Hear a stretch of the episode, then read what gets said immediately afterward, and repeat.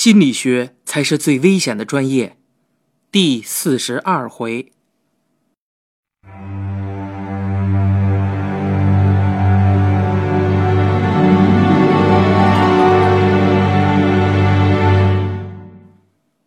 上一次咱们说了说郭大姐的事儿，郭大姐的事儿啊，咱们暂时先说这么多，换换心情，说一说我一开始提到的我们系里的事情。我们班呀比较闹腾，这一点可以用专业数据来表达。多写字类型的同学占到全班总人数的四分之三，从更换辅导员的频率上也可以看出来。因为啊，我们本科四年换了五个。气质类型的理论基础是古希腊医生希波克拉底的体液理论。我呀就不多讲了，大家有兴趣的可以自己搜一下。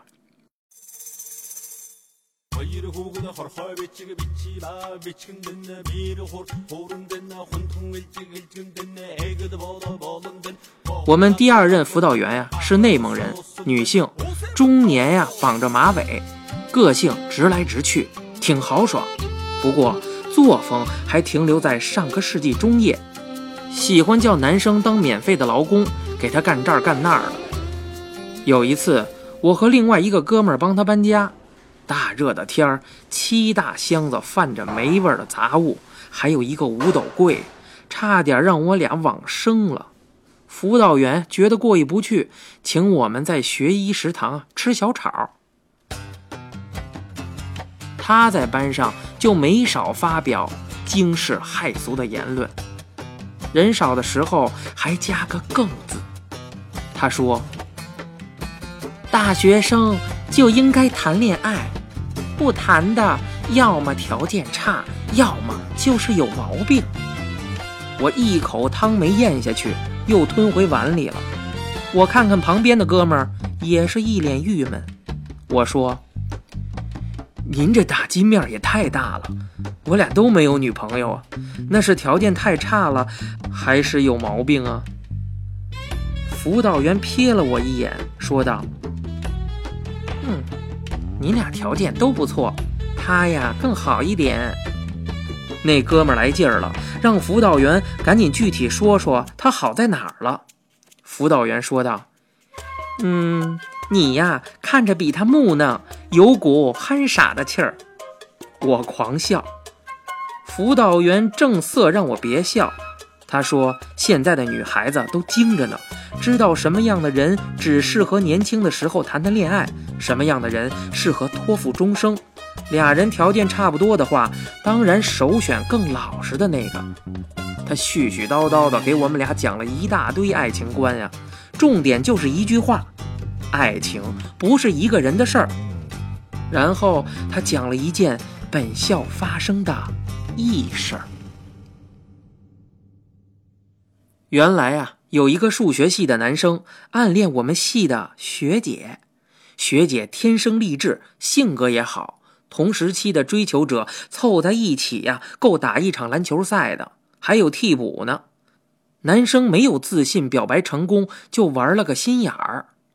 他用一年的时间给学姐送礼物，礼物都是不太贵重的小玩意儿，但是胜在用心呢，几乎每周都送。他只托人转交，自己呀始终不露面，也不留名，而且也丝毫不提想追求他的事儿。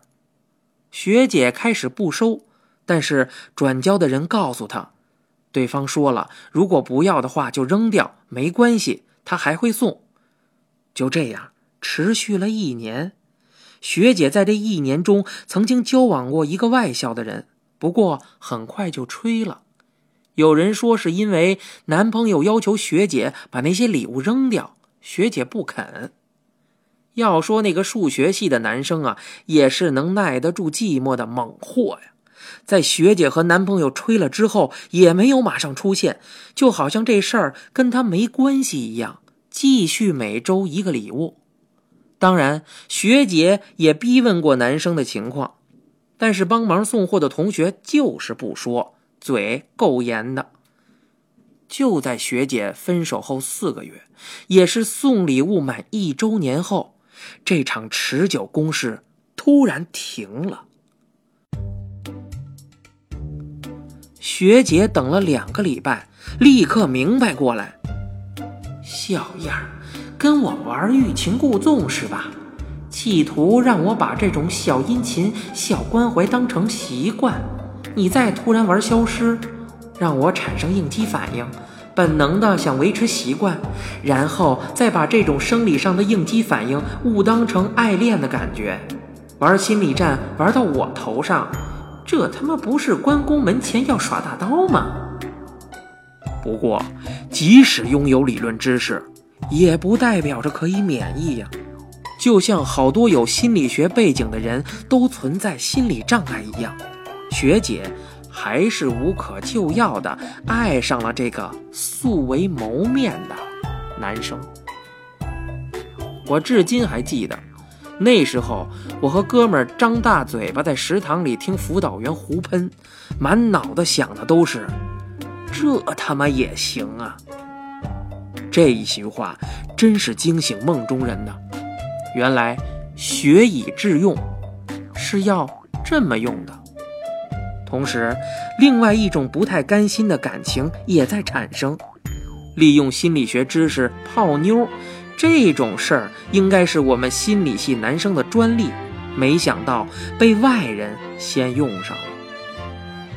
我们都着急问后来，辅导员告诉我们，那数学系男生果然在一个月后出现了，俩人顺理成章的开始交往，还持续了不短的时间。总之啊，他的小心思耍对了。我敏感的觉得辅导员话茬啊没断，他肯定不只是想八卦这么个爱情故事而已。果然，没多久啊，他接着说：“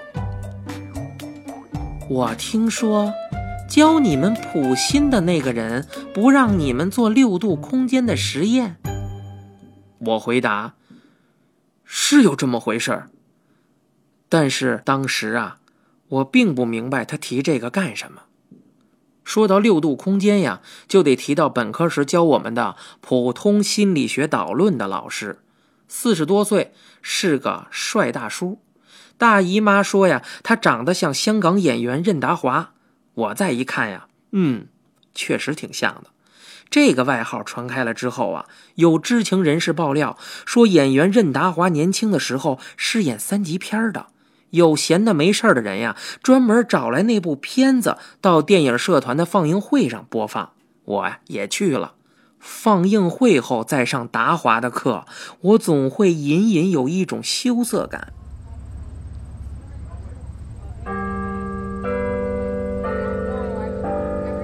普通心理学导论是挺重要的课，肩负着把我们这些新人领进门的重要使命。这么说吧。不管是大学的门还是心理学的门达华不负众望，一上来就给我们来了个震撼教育。他说：“我们刚刚从高中的学习环境上来，还停留在老师在上面讲，我们在下面听的习惯。大学啊，不是这样的，老师会引导我们，但肯定不会把知识送到嘴边。”老师会告诉我们哪里有门，甚至推开，但是要我们自己迈进去。大学的老师也不再是老师，而是导师。大学的班主任呢，也不是班主任，是辅导员。说到这儿，我想起了《红灯剧》里边的一句对白：“铁梅，你爹爹不是你的爹爹，你的奶奶也不是你的亲奶奶。”达华呀，让我们自己看教材，分小组讨论，各自找一个心理学理论，再现经典实验，证明理论的正确性。达华说，这是一个长期作业，占期末成绩的一半这是我们人生中研究的第一个课题。当时某个小组提交的课题是米尔格兰姆的六度空间。六度空间也叫六度分割或者小世界理论，他大意是说呀，世界上的任意两个人，只要攀上六层以下的关系，就能间接认识。比如 A 和 E 不认识，但是 B 是 A 的亲戚，C 是 B 的同学，D 曾经是 C 的老板，而 E 和 D 是合伙人的关系。这样 A 和 E 之间就存在着一条隐性的关系链条。如果说到这儿，听友还有点糊涂的话，我建议你拿笔拿纸，把我刚才说的再听一遍，写在纸上，转眼就明白了。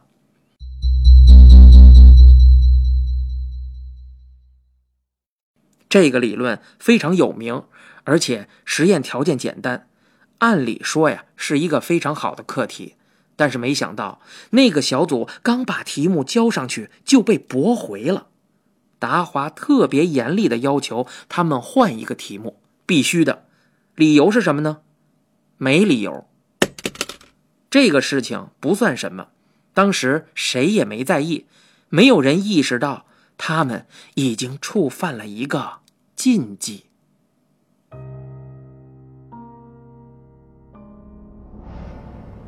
辅导员说。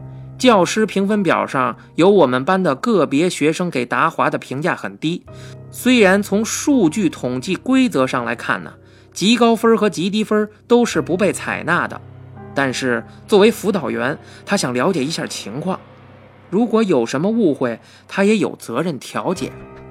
我对辅导员说：“我明白您的意思了。”呃，做什么课题应该是老师说了算，我们不可能有什么意见。为这点事情不至于，而且我们都挺喜欢达华老师的。辅导员说他知道，还知道我们给他起这个外号叫达华。他说他。辅导员说：“嗯，我也觉得挺像的。那这事儿就不提了。我呀，只想告诉你们。”他是有苦衷的。那个哥们问：“是什么苦衷？”辅导员说：“你们那个学姐和那个数学系的男生，一个疯了，一个下落不明。”我跟哥们同时一惊，更不明白了。辅导员解释：“这么说吧。”那个学姐是达华原来当辅导员时班里的学生，男生虽然俘获了学姐的心，但是俩人性格根本不合适，只是在那份感动下勉强在一起。俩人磕磕绊绊坚持了两年，但最终还是分手了。男生接受不了分手的事实，休学去野外旅游换心情，遇上山体滑坡，人失踪了。到现在也没有消息，活不见人，死不见尸。我们纷纷表示还是不明白。辅导员叹了口气，说道：“唉，失踪事件之后啊，达华在面向全校的选修课上也布置了一样的作业，同样有人选了六度空间，但是这次实验中途。”出了问题。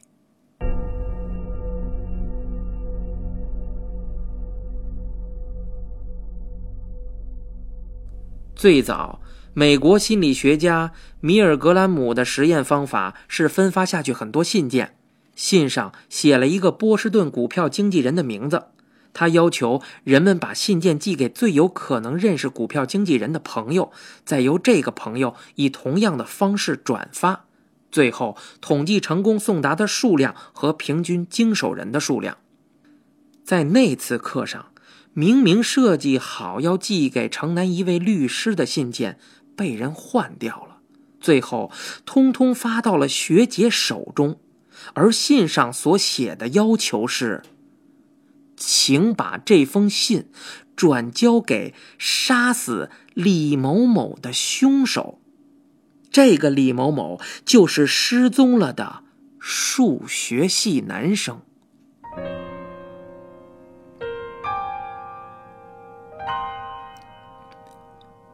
学姐收到大量的信件，当然，信件内容已经被换掉，有人模仿了男生的笔记，写了很多封情书放在里面。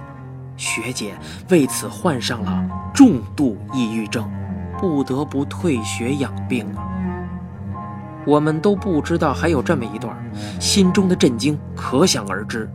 辅导员连连叹气呀，他说道：“哎，达华是最讨厌利用学术搞邪门歪道的，没想到这次居然自己被利用，还害了学生。”所以大家应该理解他的苦衷。经过这次说者有意、听者无心的八卦发布会之后啊，我和那个哥们儿当天都处于震惊状态。那哥们儿还问我，辅导员是不是想经过咱俩的嘴巴把这事儿说出去啊？这样好给达华洗白啊？我琢磨着，差不多是这个意思。如果真相如此，让同学们了解一下达华的苦衷也是有必要的。然后那哥们儿突然有了一种天降大任于斯人的使命感，急匆匆地跑去和别人宣传去了。在那次对话的后半段，其实我一直想问辅导员一个问题，我想问他：那些情书真的是别人模仿的吗？不过这问题太傻了，问了也没用。好，我们再回来讲讲这郭大姐。她再一次来咨询中心的时候，她妈妈没陪着她来。以她的情况，其实和正常人的生活能力是一样的，只是幻想出了一个不存在的未婚夫而已。应姥姥要求，她把陈某某给她的明信片带来了，一共有七封，还有一封是大前天刚寄到的。这一次，在我的强烈要求下，我在咨询室多逗留了一会儿。郭大姐说口渴，向我要了一杯水。我给她倒了一满杯，还问她一杯够不够。她看着我笑，说道：“ 哼哼，够了，我又不是来喝水的。”我不依不饶的还问：“嗯，您不再来一杯了？”姥姥说道。行了，你去忙你的吧。我一回头，看到姥姥在憋笑。咨询结束后，姥姥找到我说：“这些个明信片有问题。”我拿过来看了，没看出什么。姥姥要我仔细看，我又使劲仔细的看了看，只看出邮戳有点多，几乎把空白处都占满了。姥姥告诉我：“这个就是问题呀。这些明信片不是直接寄到郭大姐手中的，是经过好几次转发的，而且始发地还是北京。他认为这个细节需要好好调查。我惊叹呢，当个合格的咨询师真不容易，有时候还得当侦探。”然后姥姥让我帮忙收拾一下咨询室。其实啊，我算是个敏感的人。我当时有一个闪念，觉得姥姥可能有什么事儿，因为她很少主动使唤我干这些活儿。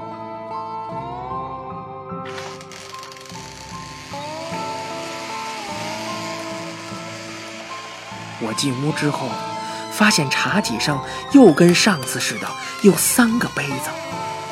我就苦着脸走了出来，姥姥咪笑着对我说：“哼哼哼哼，那两个带把的缸子是他的，一个喝茶，一个喝白水，不用刷。”然后姥姥又不急不缓地跟我说：“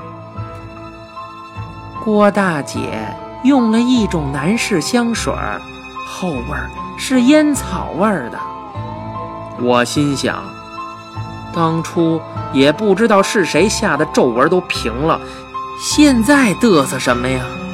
哎。